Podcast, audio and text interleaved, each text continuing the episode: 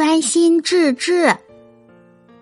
从前有个下棋名手叫秋，由于他技艺高超，所以别人就叫他弈秋。有一次，弈秋收了两个学生，为他们两个同时上课。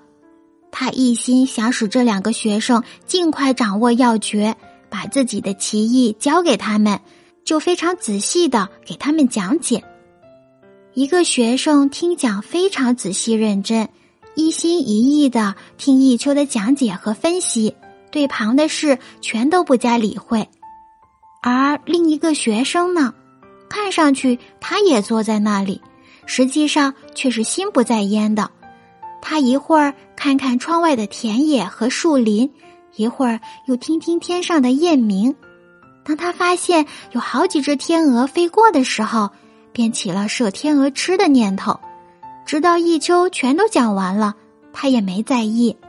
这时，弈秋叫两个学生对下一局，看看他们究竟学得怎样。